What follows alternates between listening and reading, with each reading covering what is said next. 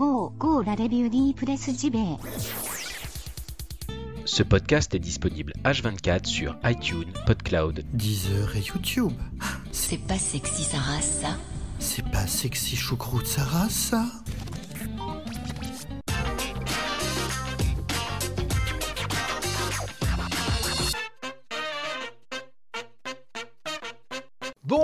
à toutes et tous, nous sommes le mercredi 28 mars 2018, bienvenue dans la revue de presse JV, votre podcast 100% jeux vidéo et quotidien, et oui, et ça c'est tout de même formidable. Bref, bienvenue, Euh, nous sommes mercredi, donc comme je viens de lire, et mercredi, les habitués le savent très bien, c'est le jour de la rubrique 100% Japon, mais avant, j'ai quelques news bien sûr à vous délivrer, des news toutes fraîches, pêchées du matin. Allez, c'est parti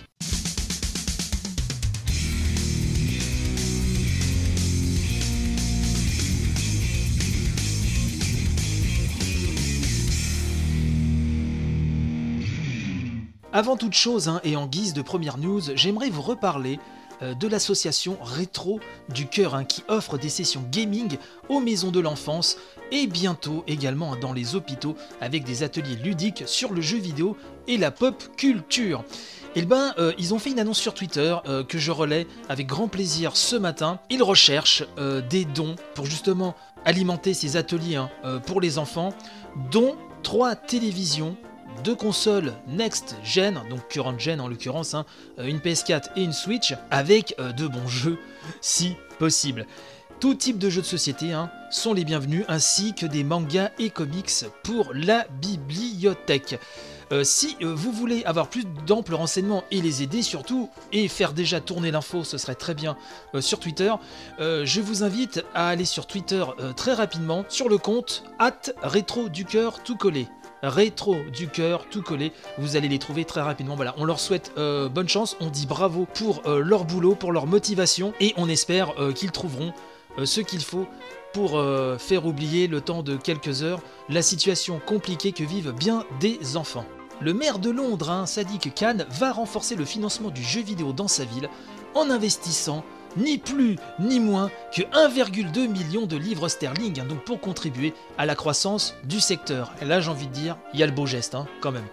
Euh, de son côté, la Xbox One X va euh, recevoir un patch qui va lui booster la résolution de Resident Evil 7, l'énormissime Resident Evil 7, euh, donc pour booster la résolution au format 4K. Donc c'est disponible hein, au moment où vous écouterez cette émission, il me semble même que c'est disponible depuis hier. Cette mise à jour pèse 400 émaux, mais le jeu en vaut peut-être la chandelle si vous avez euh, l'équipement qui va bien. Euh, retour en Angleterre, puisque selon le Times, hein, le développeur et éditeur Team 17 est en train tranquillement de préparer son introduction en bourse à Londres, hein, donc avec une valorisation estimée à 200 millions de livres sterling. De son côté, le studio 343 Industries, oui je le dis en français puisque là je vous avoue qu'au moment où j'enregistre il est très très très très tard et euh, les bafouillements sont légion, Euh, vive le montage hein, j'ai envie de vous dire. Donc le studio 343 Industries hein, qui notamment ces derniers temps est en charge de la franchise Halo est actuellement à la recherche d'un directeur créatif inspirant, je cite, hein, pour aider euh, une équipe de dev hein, externe, en tout cas, à créer une, et je cite encore, toute nouvelle expérience dans l'univers de Halo. Voilà, donc si vous pensez avoir le profil adéquat, ah bah n'hésitez pas à postuler. Enfin, euh, le jeu d'horreur Outlast 2, un mois tout juste hein, après la sortie du premier épisode sur l'eShop, et ben euh, déboule sur l'eShop de la Switch. hein. Donc c'est une valeur sûre, certes, hein, si vous êtes amateur de frissons et de claquages de calfouette, il vous en coûtera 29,99€ et un petit peu moins de 10 gigas euh, d'espace mémoire. Euh, Donc à vous de voir si vous avez euh, les reins assez solides et les épaules assez larges, en tout cas votre Switch, pour accueillir cette masse de données.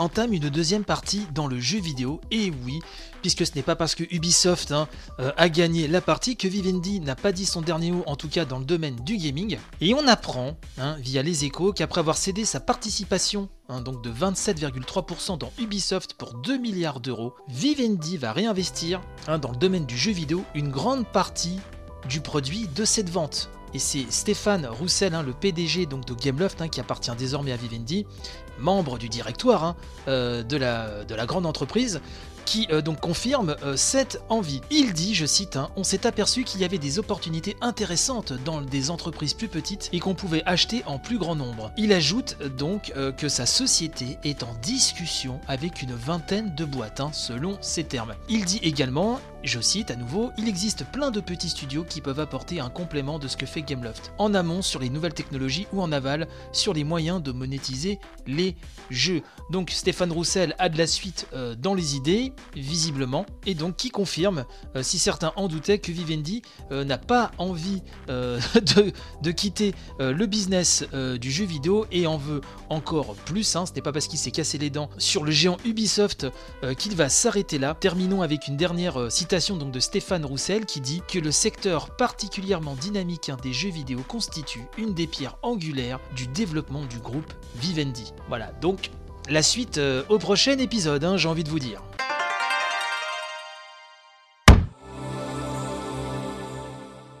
Et oui, le 100% Japon de ce mercredi commence. Tout d'abord avec deux euh, news hein, que j'aimerais euh, vous apporter sur un plateau d'argent, n'est-ce pas?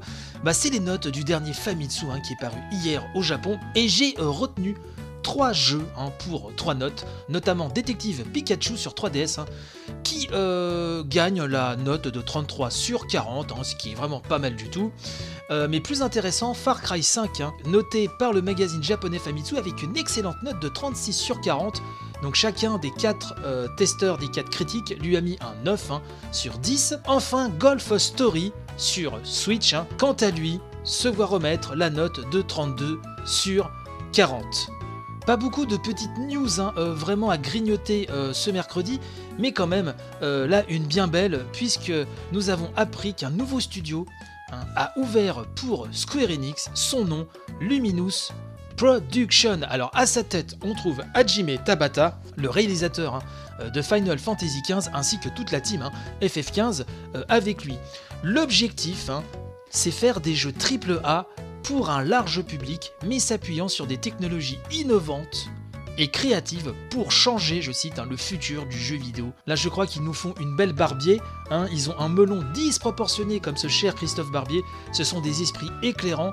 Et effectivement, après quand même ce, monstre de Frankenstein hein, vidéoludique qu'est Final Fantasy XV, hein, qui ne manque pas de qualité, mais qui ne manque pas non plus euh, d'errance impardonnable, c'est assez quand même, j'ai envie de dire, euh, gonflé. Enfin, les gars vraiment ne manquent pas d'aplomb euh, pour teaser comme ça leur studio. Il n'empêche qu'il y a beaucoup de gens de talent quand même, malgré tout, à l'intérieur de cette team, et euh, j'ai hâte de voir sur un projet vraiment qui part de zéro sur des basses scènes, j'ai envie de dire, ce que ça pourrait donner. Donc attendons de voir euh, ce que va nous sortir euh, Luminous Studio, qui tient son nom du, du gros euh, moteur de Square Enix d'ailleurs, euh, je ne sais pas si je vous l'avais précisé.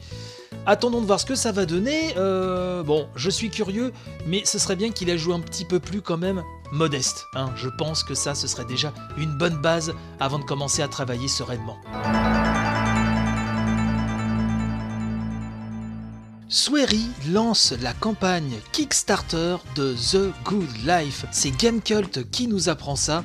Alors Swery, hein, c'est le monsieur, notamment Deadly Premonition. On en a souvent parlé dans cette émission. C'est un créateur japonais que personnellement j'apprécie énormément, qui s'était un peu euh, retiré du milieu pour euh, des soucis de santé, mais leur voilà en force, plus pimpant que jamais.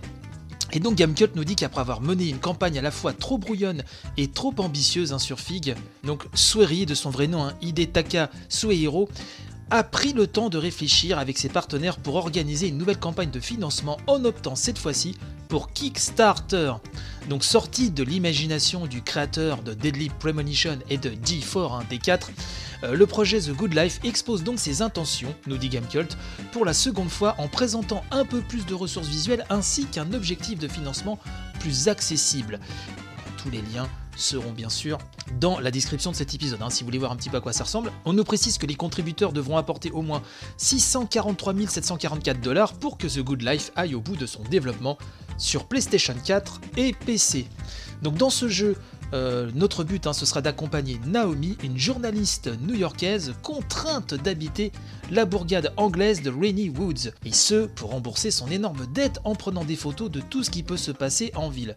mais euh, la pauvre va découvrir le corps d'une jeune fille, hein, corps retrouvé dans la même position que l'Ophélie de Millet, mais ça ne changera rien au programme, si ce n'est, nous dit Gamecult, hein, qu'à la dimension vie quotidienne remboursement de dettes s'ajoute la dose d'énigmes criminelles, si chère donc à Pour aller un peu plus loin dans le délire, parce que attention, ça va très loin quand même, les habitants de Rainy Woods ont la particularité de se changer en animal chaque nuit de pleine lune sans en conserver de souvenirs le lendemain. Donc le joueur sera lui aussi amené à devenir un chat ou un chien lorsque le soleil se couchera et pourra ainsi atteindre de nouvelles zones de la ville. On nous précise quand même hein, qu'il n'est pas question de se la jouer Pokémon hein, en sortant deux versions différentes du jeu, mais simplement de sélectionner son animal préféré en début de partie, ce qui est autrement plus raisonnable. Et là, euh, je pense que Gamecult a tout à fait raison. Pour les autres détails, hein, euh, je vous renvoie donc à cet article de Gamecult, sachant quand même que dernière précision, le jeu est normalement prévu pour la rentrée 2019, hein, qu'il est développé par le studio G Rounding, hein, qui est le studio japonais de Yukio Futatsugi, connu pour Panzer Dragon hein, et Phantom Dust, et il est annoncé au prix de 39 euros donc sur PS4 et 29 euros sur PC. Et le jeu, enfin, est désormais soutenu par Untease, le label de jeux vidéo indépendant lancé par Sony Music Entertainment. On suivra vraiment avec grand intérêt le nouveau projet de cet excellent game designer, de cet excellent créateur de jeux vidéo. Du nouveau du côté de Utawa Reiru Mono, c'est Famitsu hein, qui dévoile également cette semaine les premières infos concernant les nouveaux venus de la famille Utawa Reiru Mono. Pour rappel, qu'est-ce que c'est? Bah, C'est une franchise, une trilogie panachant visual novel et tactical RPG, dont deux hein, volets hein, sont disponibles par chez nous en anglais, mais des nouveaux projets euh, de la franchise ont été annoncés. Et euh, ces deux projets vont sortir un petit peu de la routine, puisque le premier un de ces deux nouveaux jeux sera un jeu d'action, sans plus de précision hein, sur le style d'action auquel il faut s'attendre, peut-être un mousseau, je ne sais pas. Euh, il sera intitulé Utawareru Mono Zan, c'est dur, hein. ces noms-là, c'est dur, je peux dire, à l'heure où j'enregistre, il est minuit, c'est dur. Hein. J'espère que vous appréciez la performance, n'est-ce pas?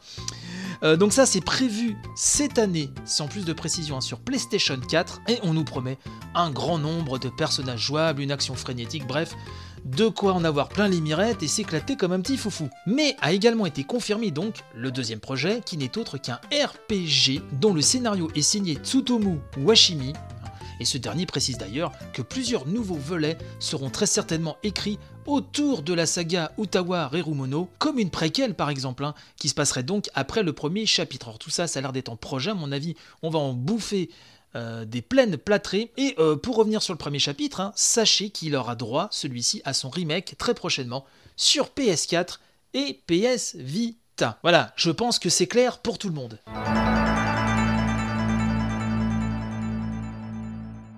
Ikaruga, le shoot mythique du studio Treasure, va-t-il sortir sur PlayStation 4 Eh ben il semblerait, il semblerait qu'Ikaruga fasse son grand retour, donc sur la console de Sony. Je rappelle que ce shoot illustre hein, était sorti sur Dreamcast en 2002 notamment, hein, et pas que, on l'a vu après un petit peu euh, partout. Euh, je rappelle aussi euh, sa particularité, son gameplay très très intéressant puisque le vaisseau qu'on contrôle peut passer à tout moment de la couleur noire à la couleur blanche et lorsqu'il est noir il peut absorber les tirs de la même couleur mais est vulnérable aux missiles blancs et vice versa, hein, bien évidemment. Un concept bien pensé parfaitement mis en place avec carrément des puzzles intégrés hein, dans un shoot complètement frénétique à la réalisation et à la bande son absolument fantastique.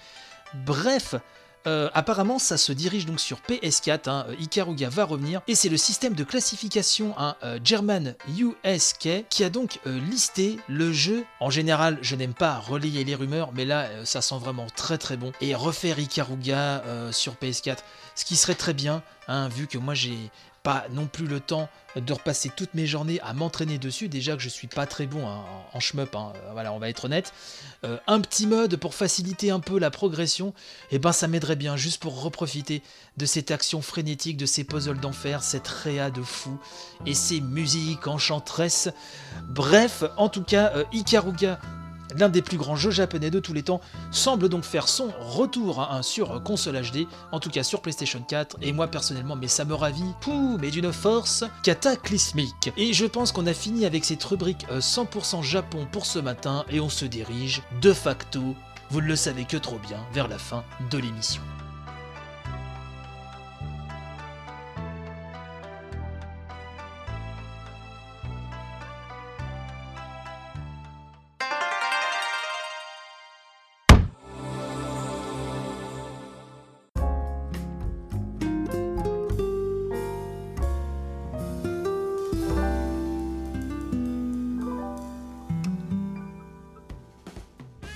Et c'est ainsi que se termine cette édition du mercredi.